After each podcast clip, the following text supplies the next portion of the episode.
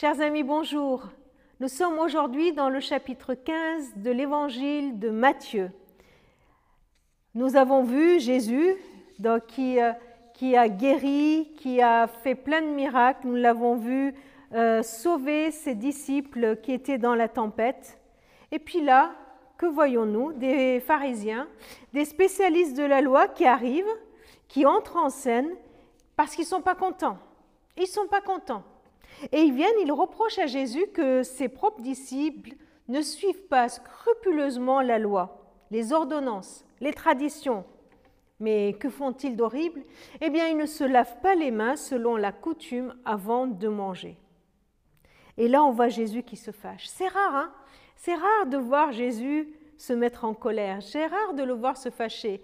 Par contre, contre les hypocrites, contre les pharisiens, il s'est souvent fâché.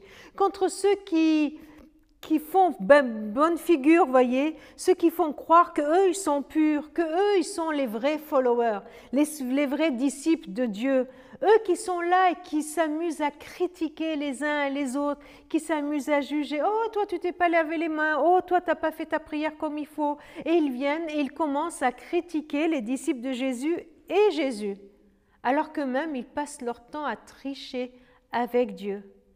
Écoutez ce que Jésus leur dit au verset 7. Hypocrite. Ésaïe a bien prophétisé, prophétisé sur vous quand il a dit Ce peuple m'honore des lèvres, mais son cœur est éloigné de moi. C'est en vain qu'il m'honore, en enseignant des préceptes qui sont des commandements d'hommes. Ah, la réponse de Jésus, dans la réponse de Jésus, il y a aussi une interpellation et une parole pour nous, non? Qu'est-ce que Jésus est en train de dire? Jésus en appelle à leur cœur et à notre cœur. Il dit, voilà, la vraie adoration vient du cœur.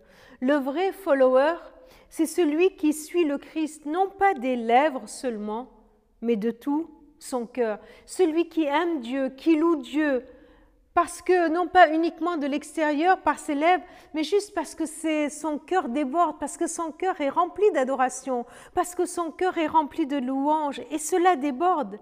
C'est cela honorer Dieu, non pas faire les choses pour les faire, mais les faire de tout notre cœur. D'ailleurs, Jésus en donne l'explication. Il appelle ses disciples et il les dit, ayant appelé à lui la foule, il leur dit, écoutez et comprenez. Ce n'est pas ce qui entre dans la bouche qui souille l'homme, c'est-à-dire ce qu'on mange, mais ce qui sort de la bouche qui souille l'homme. Pierre, prenant la parole, lui dit Explique-nous cette parabole. Et Jésus leur dit Mais vous êtes encore sans intelligence Ne comprenez-vous pas tout ce qui entre dans la bouche va dans le ventre, puis est jeté dans les lieux secrets? Mais ce qui sort de la bouche vient du cœur, et c'est ce qui souille l'homme car c'est du cœur que viennent les mauvaises pensées, les meurtres, les adultères, les impudicités, les vols, les faux témoignages, les calomnies. Voilà les choses qui souillent l'homme. Mais manger sans s'être lavé les mains, cela ne souille pas l'homme. Du coup, les paroles de Jésus sont pour nous une invitation à faire le point sur nos vies. Si on le faisait aujourd'hui, sur notre vie de disciple, interrogeons-nous sur ce qui sort de notre bouche des insultes, des critiques ou des bénédictions, de l'encouragement. Ce qui sort de notre bouche témoigne de ce qu'il y a au fond de notre cœur. Cela rejoint Matthieu 12 où il est dit que c'est de l'abondance du cœur que la bouche parle. Alors venez ensemble, toi et moi. Nous allons pouvoir faire cette prière. Seigneur, viens, purifie mon cœur. Rends-moi aussi pur que l'or et l'argent faire de nôtre cette prière du psaume 51, verset 10 qui dit Ô Dieu, crée en moi un cœur pur, renouvelle et affermis mon esprit. C'est ma prière, Seigneur, pour moi et pour ceux qui écoutent cette vidéo.